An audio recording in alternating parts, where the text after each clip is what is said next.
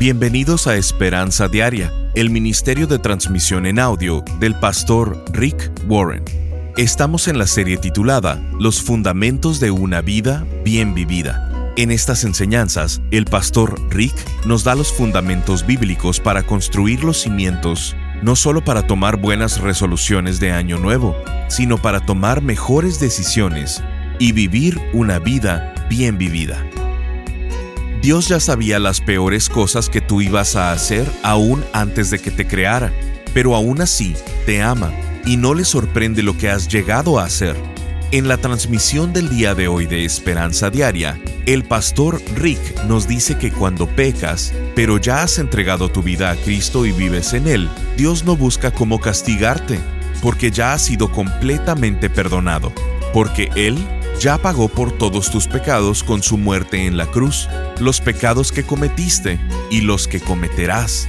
Escuchemos al pastor Rick en la conclusión de la enseñanza titulada Entendiendo mi verdadera identidad. No eres incompetente, no eres una cifra más, no eres un don nadie. Dios dice que eres suficientemente capaz de convertirte en lo que Dios te ha creado a ser. Primera de Pedro 2.9 dice, Mas vosotros sois linaje escogido, real sacerdocio, para que anunciéis las virtudes de aquel que os llamó de las tinieblas a su luz admirable. Nos dice que somos linaje escogido. ¿Alguna vez has pensado en esto? Tal vez no lo sabías, pero eres de linaje escogido. Cada creyente de Cristo es de linaje escogido y de real sacerdocio.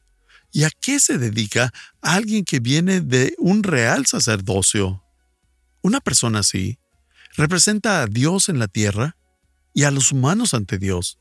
¿Puedes nombrar una mayor posición que alguien de linaje escogido y real sacerdocio que representa a Dios para liderar? ¿Qué tenemos que hacer como parte de su linaje escogido? Si Dios dice que eres parte de este linaje, no tienes que confesarle a un padre tus pecados, puedes ir directamente con Jesús, el mayor sacerdote de todos. ¿Qué otra cosa tenemos que hacer como parte de su linaje? Hechos 26, 18, que nos habla de dirigirnos a los no creyentes, dice, te mando a ellos para que les abras los ojos y no caminen más en la oscuridad, sino en la luz, para que no sigan bajo el poder de Satanás, sino que sigan a Dios y para que crean en mí y reciban así el perdón de los pecados y una herencia en el pueblo santo de Dios. Eso es lo que tenemos que hacer como su linaje escogido.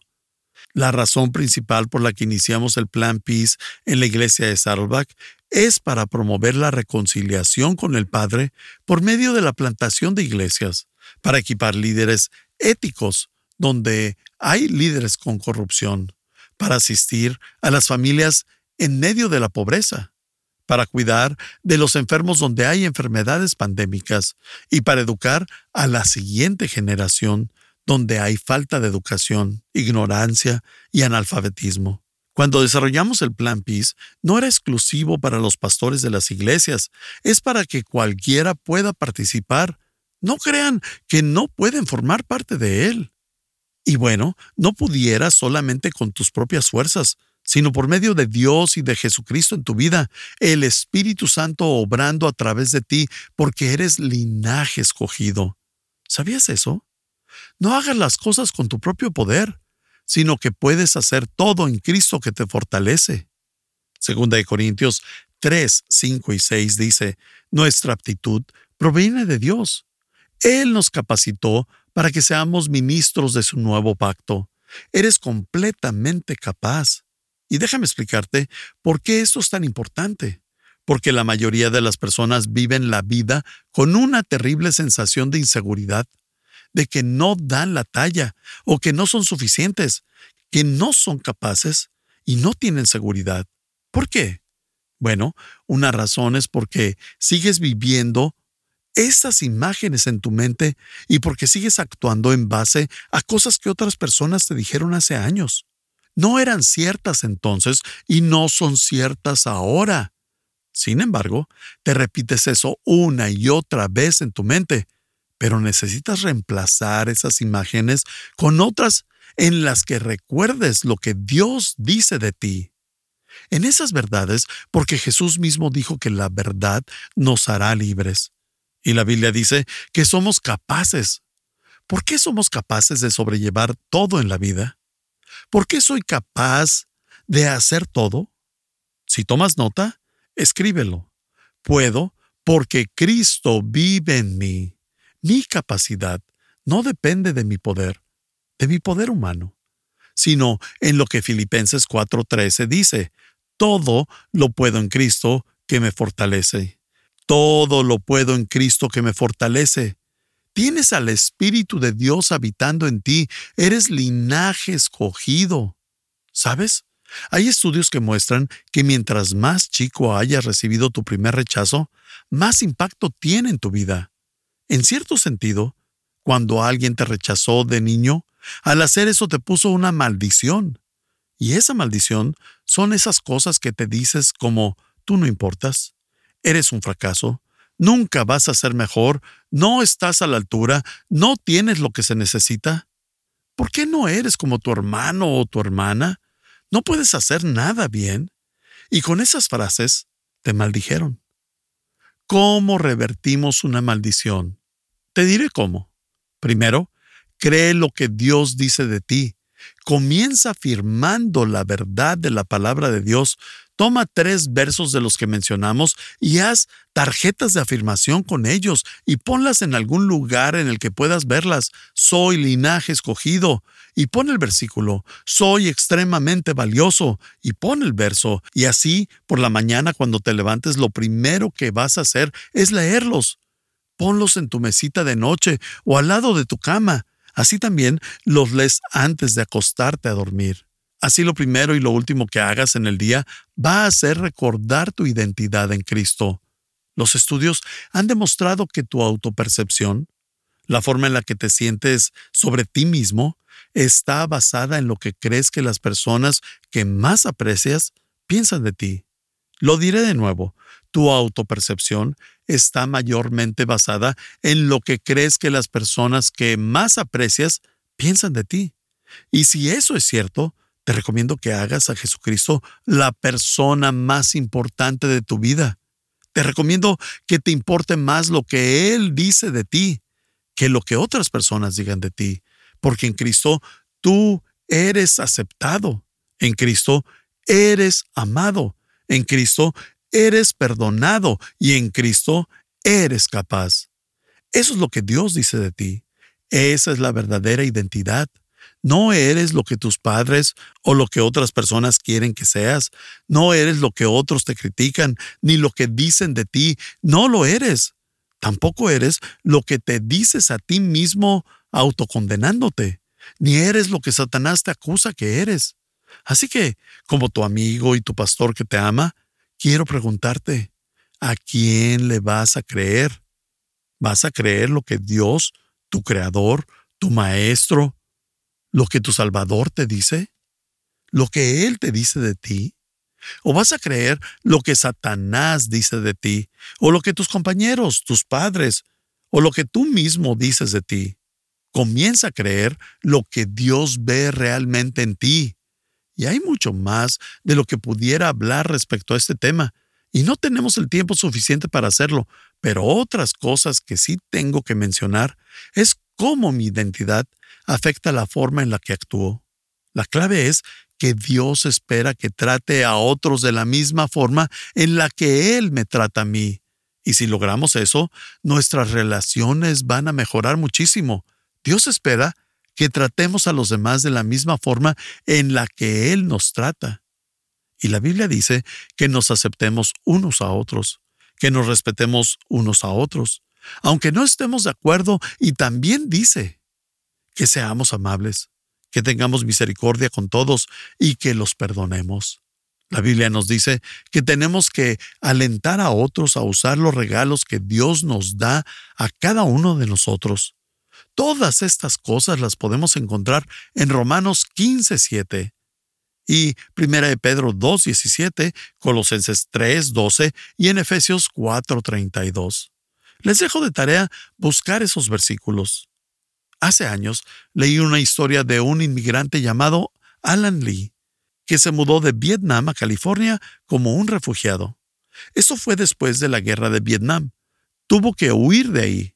Recuerdo que lo que escribió decía, a pesar de que ahora era libre, que ya no estaba en prisión, a pesar de que estaba en Estados Unidos, al estar en un nuevo país, me hizo batallar para encontrar mi identidad.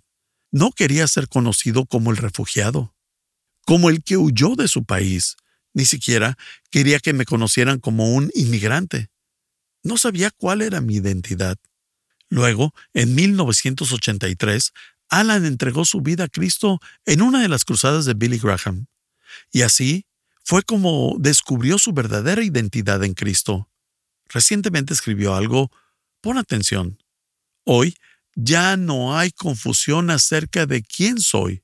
Soy un hijo de Dios y mi ciudadanía está en el cielo. He encontrado mi verdadera identidad, mi identidad en Cristo. Eso nos da estabilidad, eso nos da seguridad, nos da satisfacción y significado a nuestra vida. Estás escuchando Esperanza Diaria con el pastor Rick Warren. Si quieres mantenerte en contacto con el pastor Rick, visita pastorricespañol.com y síguelo a través de sus redes sociales. Si quieres hacerle saber la manera en que estas transmisiones han tocado tu vida, escríbele a esperanza.pastorrick.com. El pastor Rick regresará en un momento con el resto del mensaje de hoy. Si te perdiste alguna porción de este mensaje, lo puedes escuchar a cualquier hora en pastorricespañol.com. Hay tres partes para construir un fundamento sólido para tu vida. Primero, tienes que saber quién quiere Dios que seas. Esa es tu identidad. Y si estás confundido acerca de tu identidad, vas a desperdiciar tu vida, porque lo que importa no es lo que las demás personas dicen acerca de ti, sino lo que Dios dice acerca de ti. Segundo, tienes que saber lo que Dios quiere que hagas. Ese es tu propósito. ¿Para qué estoy aquí en la tierra? ¿Para qué fuiste creado? Y tercero, tienes que saber cuándo hacerlo. Hacerlo en el momento adecuado quién eres, qué es lo que se supone que debes hacer con tu vida y luego cuándo se supone que debes hacerlo. Cuando estas tres se alinean en tu vida, tu identidad, tu propósito y tu momento, tienes los ingredientes para una vida exitosa. El pastor Rick ha creado esta serie de tres enseñanzas titulada Los fundamentos de una vida bien vivida ella te ayudará a reconsiderar tus resoluciones de año nuevo y te ayudará a enfocarte en el resto de tu vida al construir cimientos bíblicos que te harán exitoso. Queremos hacerte llegar esta serie en formato MP3 de alta calidad, descargable, sin anuncios y con porciones que no tuvimos tiempo de transmitir. Visítanos en pastorricespañol.com y contribuye económicamente con cualquier cantidad y como muestra de nuestro agradecimiento, te haremos llegar la serie de enseñanzas titulada Los Fundamentos de una Vida Bien Vivida. Esto lo puedes hacer en pastorricespañol.com o llamando al 949-713-5151. Al estar ahí, te invitamos a suscribirte al devocional diario del pastor Rick y a enlazarte con sus redes sociales. Esto es en pastorricespañol.com o llamando al 949-713-5151. Ahora, volvamos con el pastor Rick y escuchemos el resto del mensaje de hoy. Aunque no estemos de acuerdo, y también dice que seamos amables, que tengamos misericordia con todos y que los perdonemos. La Biblia nos dice que tenemos que alentar a otros a usar los regalos que Dios nos da a cada uno de nosotros.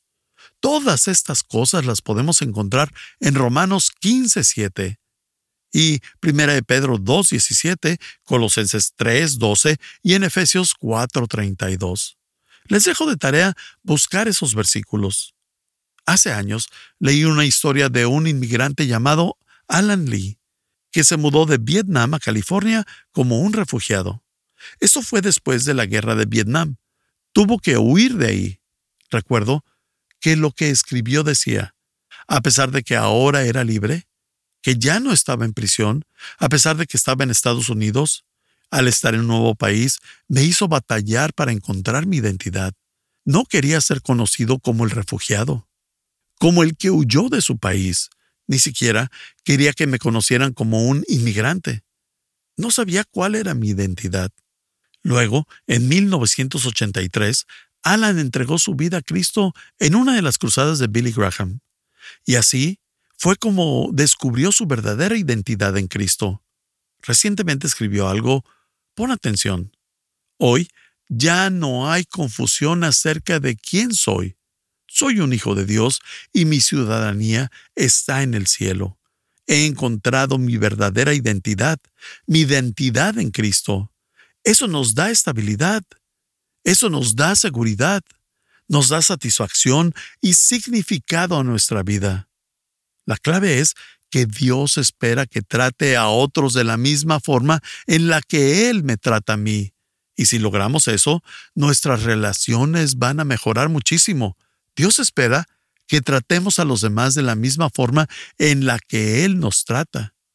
Y la Biblia dice que nos aceptemos unos a otros, que nos respetemos unos a otros, aunque no estemos de acuerdo, y también dice que seamos amables, que tengamos misericordia con todos y que los perdonemos.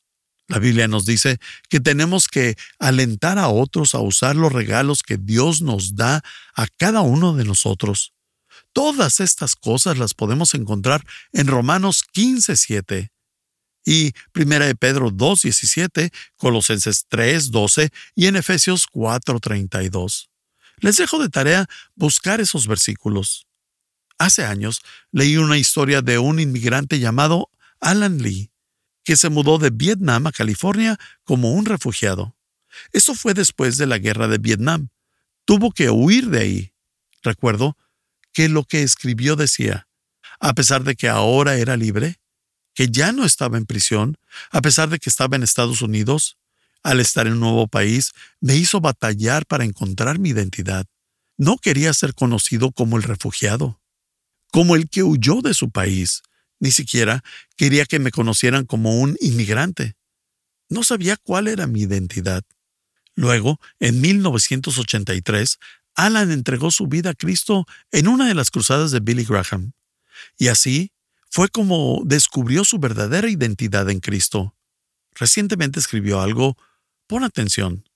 Hoy ya no hay confusión acerca de quién soy. Soy un hijo de Dios y mi ciudadanía está en el cielo. He encontrado mi verdadera identidad, mi identidad en Cristo. Eso nos da estabilidad. Eso nos da seguridad. Nos da satisfacción y significado a nuestra vida. ¿Y tú? ¿También quieres eso? Inclina tu cabeza conmigo. Quiero guiarte en una oración de identidad. Quiero que ores conmigo y primero Quisiera que le dijeras a Dios en tu mente, gracias Padre, gracias porque sanas corazones rotos, porque sanas memorias amargas y autoestimas dañadas. Gracias Dios, porque puedes hacer eso por nosotros. Gracias porque podemos borrar y restaurar nuestros patrones. Gracias Dios porque puedes convertir a aquellos que sentimos que no somos nadie en personas con propósito. Jesús, ayúdanos a vernos a través de tus ojos de amor. Quiero entonces que ores esto. Querido Dios, ayúdame a verme en la forma en la que tú me ves. Gracias por enviar a Jesús a morir por mí, para que así yo pudiera ser perdonado. Jesús, de ahora en adelante, quiero escuchar lo que tú dices de mí, no lo que los demás dicen, y quiero poder aceptar mi verdadera identidad, no lo que mis sentimientos me dicen que soy, y ayúdame a entender que mis sentimientos suelen mentir. Quiero aprender a confiar en tu palabra completamente, con cada área de mi vida. Ayúdame a poner lo que tú dices de mí antes de lo que los demás dicen de mí, y que la verdad, tu verdad, me haga libre.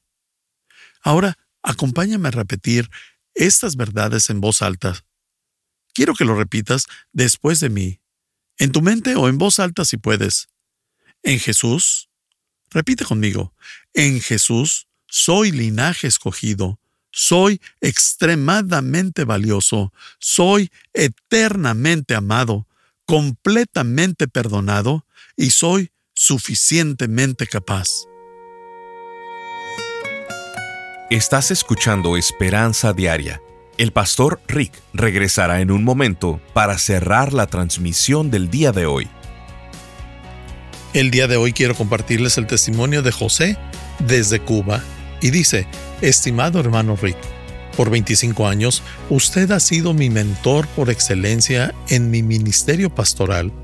Hoy, al leer su mensaje en Esperanza Diaria, volví a dar gracias a Dios por su vida su familia y su brillante ministerio. Decidí escribir este mensaje de gratitud por lo que su vida ha representado para mí.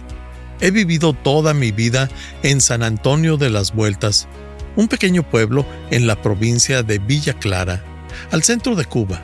Mis padres fueron miembros de la Iglesia Bautista de esta comunidad y desde mi nacimiento hasta el día de hoy, próximo a cumplir 61 años, esa iglesia ha sido mi gran familia espiritual. Allí, mis padres me presentaron ante Dios a los pocos días de nacido. Allí, entregué mi vida a Jesucristo a los 12 años. Allí, me bauticé a los 14. Allí, comencé a servir como líder de la escuela dominical desde los 16 años. Allí, me enamoré. Allí, me casé. Allí, presenté a mis dos hijos Allí ellos conocieron de Cristo, allí se bautizaron, allí se casaron. Cuando cumplí 36 años, fui nombrado vicepresidente de la iglesia. Dos meses después, el pastor renunció y sin esperarlo, me vi al frente de la dirección de la iglesia. En aquel tiempo, trabajaba en una empresa de construcción como ingeniero civil. Por 15 años, trabajé en aquella empresa y sin esperarlo, Dios me llamó a asumir la tarea de pastorear la iglesia donde recibí mi legado espiritual. En aquellos días rogaba a Dios me diera sabiduría para guiar su iglesia. Yo quería renovar algunas cosas dentro del programa de la iglesia que estuvieran más acorde a los tiempos en que estábamos viviendo. La respuesta vino en un libro suyo que un joven pastor me regaló, Una iglesia con propósito. En el año 2000 conduje a la iglesia en aquella transformación. Por 22 años he predicado sus sermones, he tenido en la iglesia sus campañas de madurez espiritual. Hemos organizado toda la iglesia en base a los cinco propósitos. He leído la mayoría de sus libros en español. Hoy, nuestra iglesia es una de las cinco iglesias con mayor número de miembros en la Convención Bautista de Cuba Occidental. El proyecto misionero de nuestra iglesia ha plantado más de 40 iglesias por la carretera del circuito norte de la región central de Cuba. Hemos construido uno de los templos más hermosos en todo el país. Todo esto en un país comunista donde eso parece ser imposible. Agradecemos a Dios por todo lo que ha pasado. Agradezco asimismo la influencia de su ministerio. Agradezco a Dios y luego a usted por motivarme a soñar en grande para Dios. En nuestra iglesia se ha cumplido en estos años aquella frase suya que nosotros la hicimos nuestra, un gran compromiso al gran mandamiento y a la gran comisión harán crecer una gran iglesia. De todo corazón, creo que el nombre de Dios ha sido glorificado a través de su ministerio pastoral. Espero, Dios me conceda llegar al final de mi ministerio como usted lo ha hecho. Aún pido a Dios una vieja oración que no ha sido contestada, poderle ver en persona y estrechar su mano antes de vernos en el reino. Bendiciones para usted y toda su familia. Firma el pastor José Enríquez Pérez de la Iglesia Bautista Betel, de vueltas en Cuba. Sintonízanos en el siguiente programa para seguir buscando nuestra esperanza diaria en la palabra de Dios. Este programa está patrocinado por el Ministerio de Esperanza Diaria y por tu generoso apoyo financiero.